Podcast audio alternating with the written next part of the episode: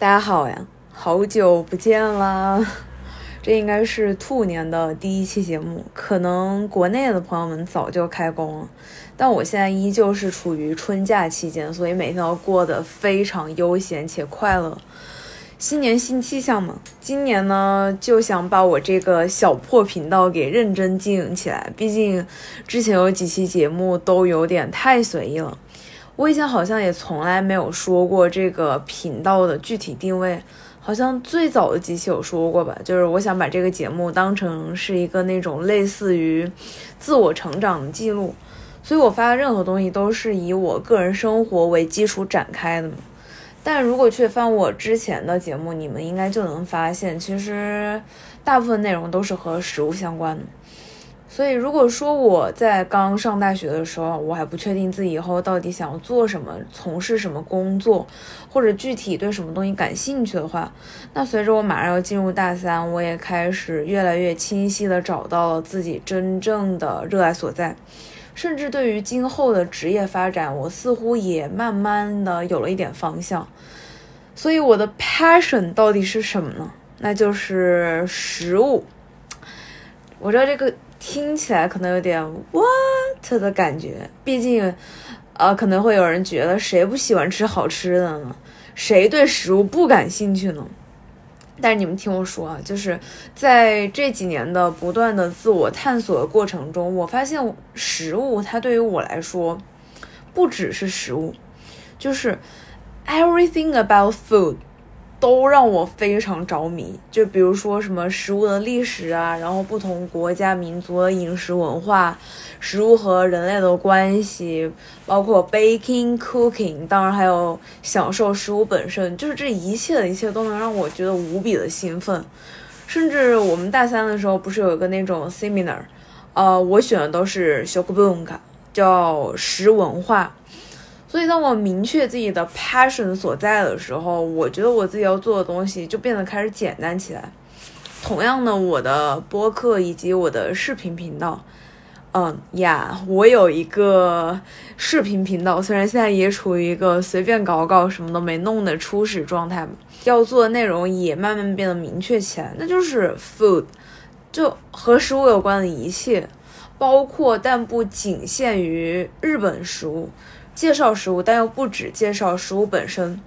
总之，说了这些也算是给新老听众们一些简单的关于我的频道的未来的走向的介绍，然后再顺便立立 flag，就是希望未来可以保持规律的更新频率。但是很有可能会打脸，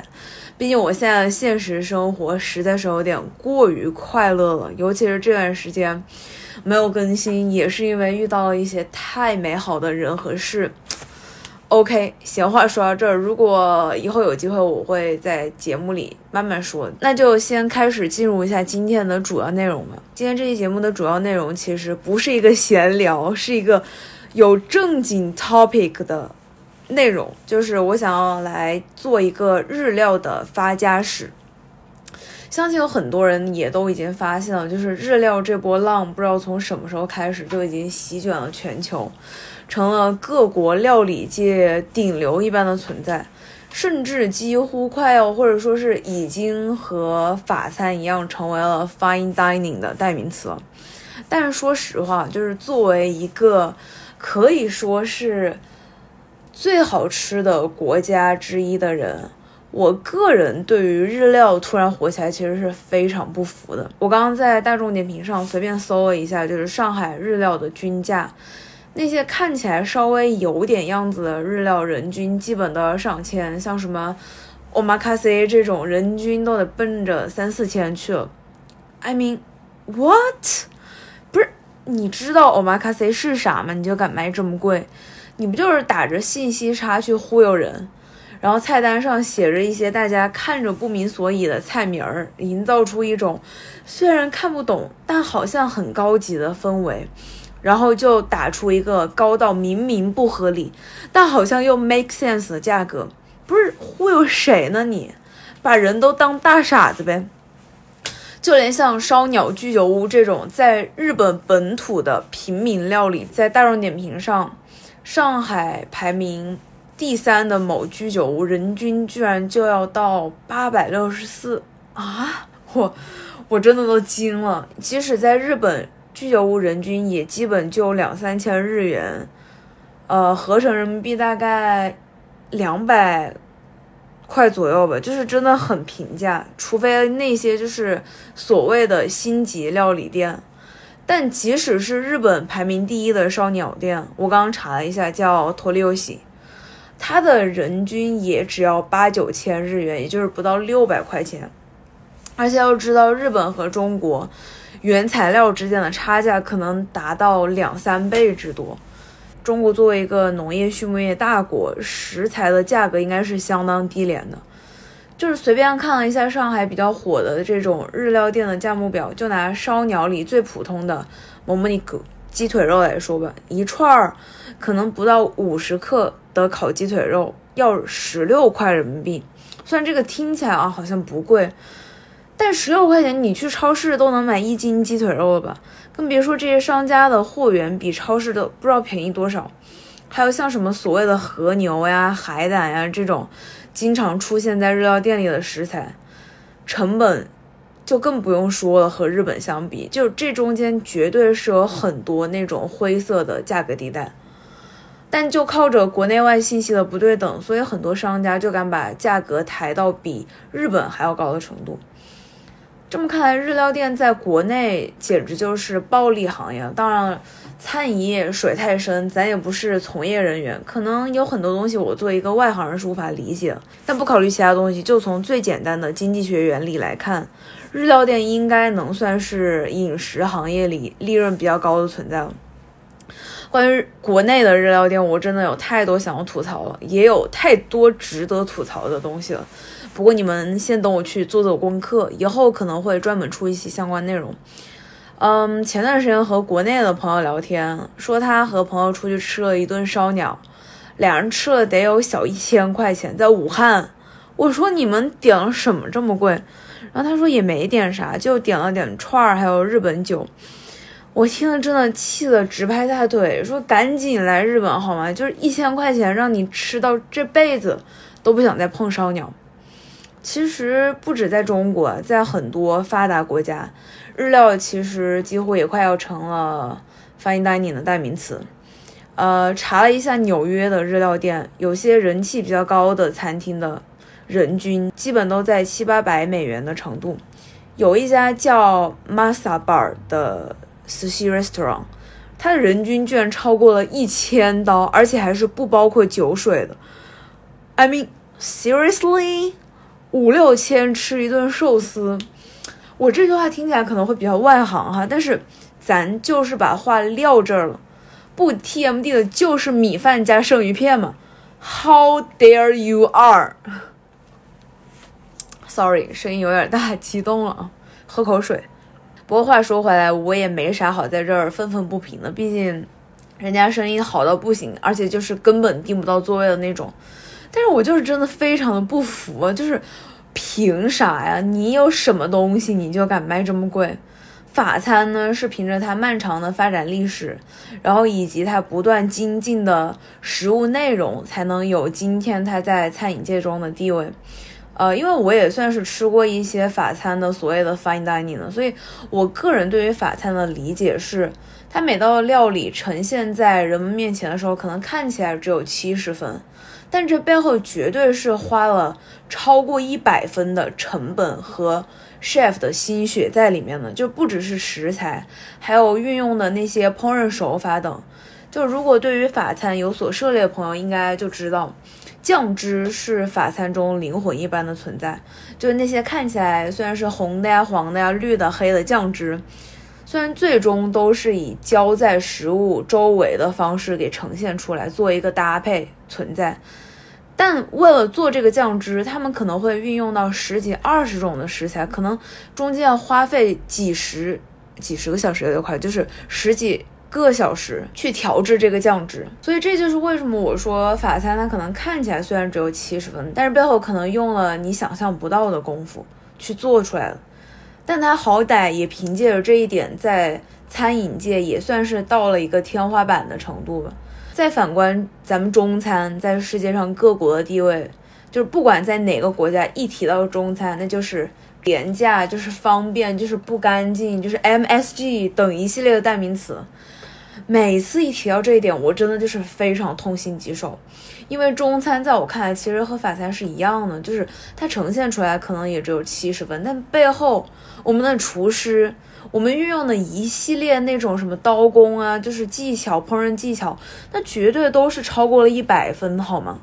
但为什么中餐一直在世界各国的料理都是垫底一般的存在？然后再来看日料，就拿寿司来说吧，就。由于现在市面上对其过高的各种吹捧的加持，它可能呈现出来的时候，就好像给人啊一百分的感觉，那可能背后也就八十分，有没有还不知道。因为说白了，它就是它看起来是什么样，它就是啥样。就别管你是被什么寿司之神的手，还是谁的手，whatever 捏出来的，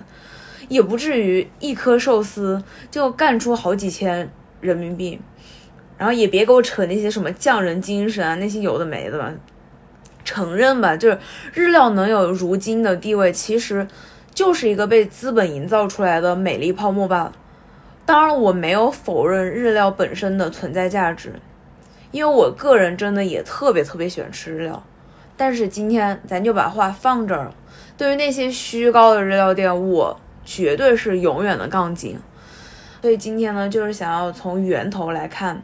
看它日料到底是凭什么、如何能走到今天这一步的。日料的全球化流行大概可以分为三个阶段，但是源头还是在美国。第一阶段可以简单描述为海外日料店的目标顾客开始从日本侨民转向为特定国家的本国人的时期。听起来可能有点绕啊，但咱们就是慢慢给你分析一下。呃，十七世纪的九十年代左右，美国的日料店基本其实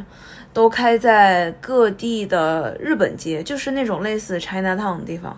二战之后，大概上个世纪五十年代吧，由于很多日企开始在美国开设分公司，然后随着这些公司去到美国的日本人呢，也算是推动日料店在美国增长的原因了。不过，店铺数量的不断增多，只是日料进入世界范围被人认识的必要条件。但寿司的流行才是真正让日料成为饮食界 super star 的主要原因。美国人以前其实没有吃剩余的习惯，就是说起 American food，大家可能很自然想到的也都是什么。Burger 啊，什么 French fry 这种，我突然意识到，我好像一直在拿美国举例。但是我刚刚也说，就是日料流行的源头就是美国，所以希望不会冒犯到某一些爱国人士吧。Anyway，呃，也正因为他们长期摄入大量的这种所谓 junk food，所以大概在上个世纪的六十年代后期，患那种生活习惯病的美国人开始激增，这就导致了他们国家的财政赤字开始增加。然后政府呢，为了改善这一状况，在一九七七年的时候颁布了一项名为《Dietary Goals for the United States》的报告。原谅我的洋屁好吗？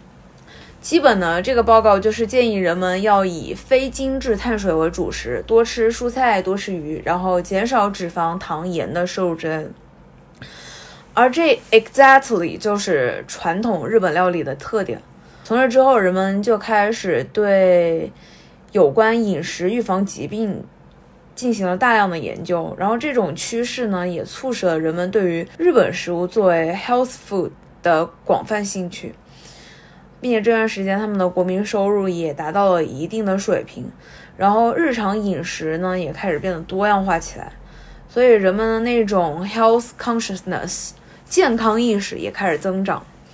呃，寿司在美国的流行其实是从西海岸 L A 开始的。它作为健康并且时尚的外国食物的代表，备受明星还有富人们的青睐。到八十年代初的时候，寿司的热潮就已经遍布了他们整个国家。那个时候，越来越多的美国人开始有了瘦才是美的这种意识，而寿司这种食物又刚好符合了他们对那种 low calorie 食物的追求。在八十年代的中后期，寿司的这股热潮也开始席卷了欧洲以及世界各国。日料热潮的第二阶段可以归纳为发展阶段。说到这个时期呢，就不得不提名一个叫做 Nobuyoshi Kuraoka 的人了。他可以说是推动日料在美国发展的重要人物。他在一九六三年的时候就在纽约开了一家名为 Restaurant Nippon 的日料店。这家店是纽约首批供应各种所谓的传统江户时代风格日本料理的餐厅之一。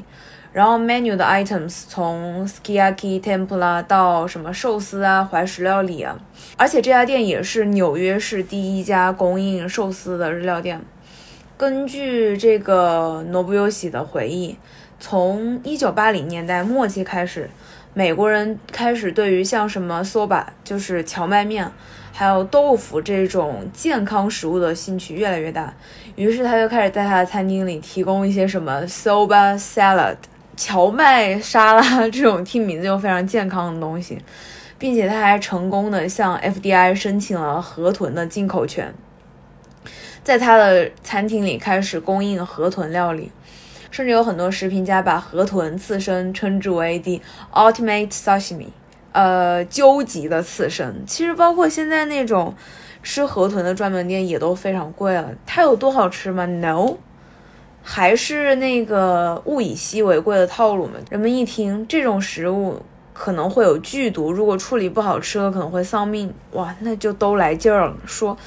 我就是要体验一下这种刺激的感觉。总之，由于具备了像是新奇啊、健康啊、稀有的种种特点嘛，就美国人开始对日料的好感度越来越高。嗯，寿司作为扛起日料热潮的主力军，以各种变种的形式开始出现在了各国各地，除了餐厅之外的什么超市啊、商店里。从九十年代末期的时候开始，北京、上海。就开始大量出现了那种日料的自助餐厅，这种餐厅的出现呢，就改变了人们此前对于日料高大上、吃不起的这种印象。日料发展的第三阶段叫做现实主义的演变阶段，说人话呢，就是对所谓正宗日料的探索阶段。毕竟大家也都知道，日料可不只有像什么寿司、生鱼片这种健康食物。也就是在这一时期，像什么一兰拉面，然后 Coco Carry、吉野家 Ski 啊这种日料连锁店也开始满世界的各种开店嘛。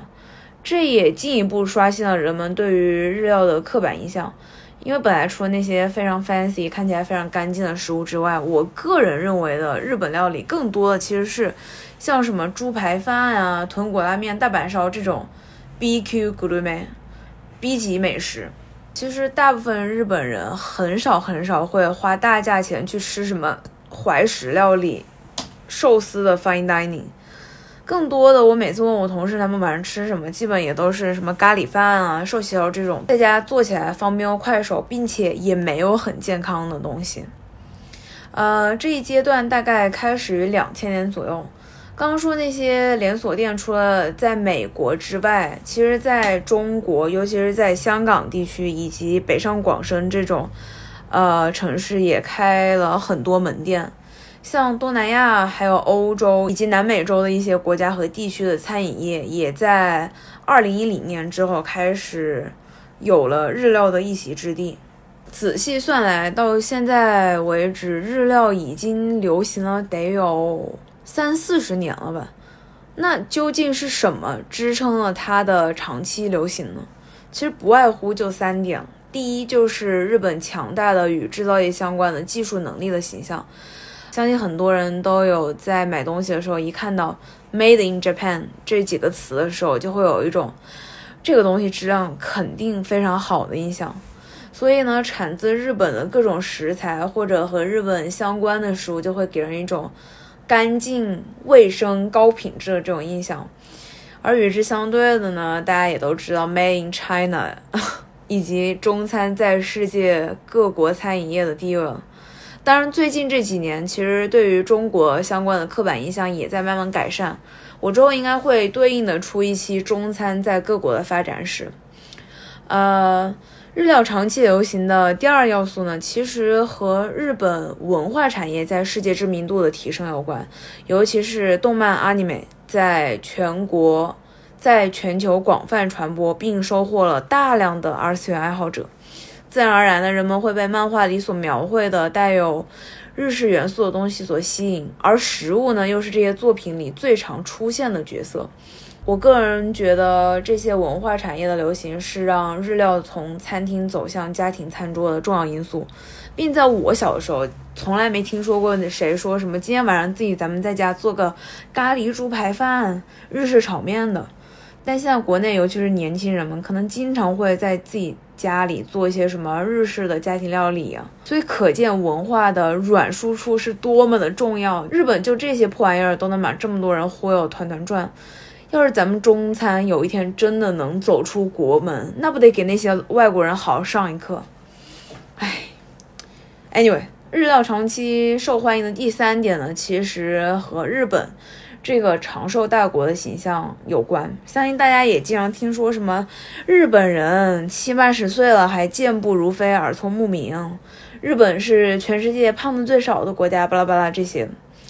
当然，这些都是真的。但是还是那句话，不管是长寿还是身材，其实都是和他们从古至今的饮食习惯还有基因有关。不是说你从前天天什么薯条、炸鸡、红烧肉，然后现在突然有一天改吃日料就能长命百岁了。再说日料有这么丰富的种类，其实真正所谓健康的类别真的少之又少，基本也就是最传统的瓦修哥和食。我之前有一期应该有专门讲过和食，所以感兴趣的朋友可以去听听看。总之呢，以上三点都提高了人们对于日本的品牌信任，然后进一步又提高日料的人气。呃，再结合日本本国为了日本料理在世界的发展做的各种各样的努力，他们的农林水产省，呃，农林水产省。MAFF 每年都会制定非常详细的海外市场的日料推广计划，他们就是通过举办各种相关活动，立志要打响这个 Made in Japan 的这个品牌效应。比如大肆宣传啊，我们为了种出最香甜的大米是经过了多少代的选种，呃，为了培育出最清甜的水果，请了多少农业专家，为了养出最优质的和牛，给牛吃的东西比人还好。之类的这种宣传，其实他们最常用的口号就是所谓的匠人精神，而且不得不说，他们这种宣传还是挺有效果的。因为现在一提到日料厨师，大部分人可能很自然而然脑子里就会联想联想到一个老头，然后穿着一身白衣在那捏寿司的这种形象。然后一提到日本食材呢，大部分人印象应该也就是贵，但是品质绝对无话可说。其实说来说去，日料能有现在的国际地位，肯定也不是一蹴而就的。今天这期节目呢，算是把它几十年的发展史给梳理了一遍。但怎么说呢，我还是保持我的原观点，就是那些价格高到离谱的日料馆子，百分之九十九都是智商税。想要尝最正宗的日料，性价比最高的方式就是来日本吃。大陆不也快开放了吗？应该很快出境游就能恢复正常了，机票价格估计到时候也能下来。所以真心建议那些在国内花大价钱吃日料的朋友可以省一省，把那个钱用来买机票，然后来日本吃，不香吗？今天算是久违的做功课的一期节目吧。不过我拖延的毛病真的太严重了，本来一个月之前就应该发出来内容，到现在才录完。希望今年能像开头说的那样，保持一个规律的更新频率。那感谢你的收听，希望你能够拥有美好的每一个瞬间。咱们就下次再见了，拜拜。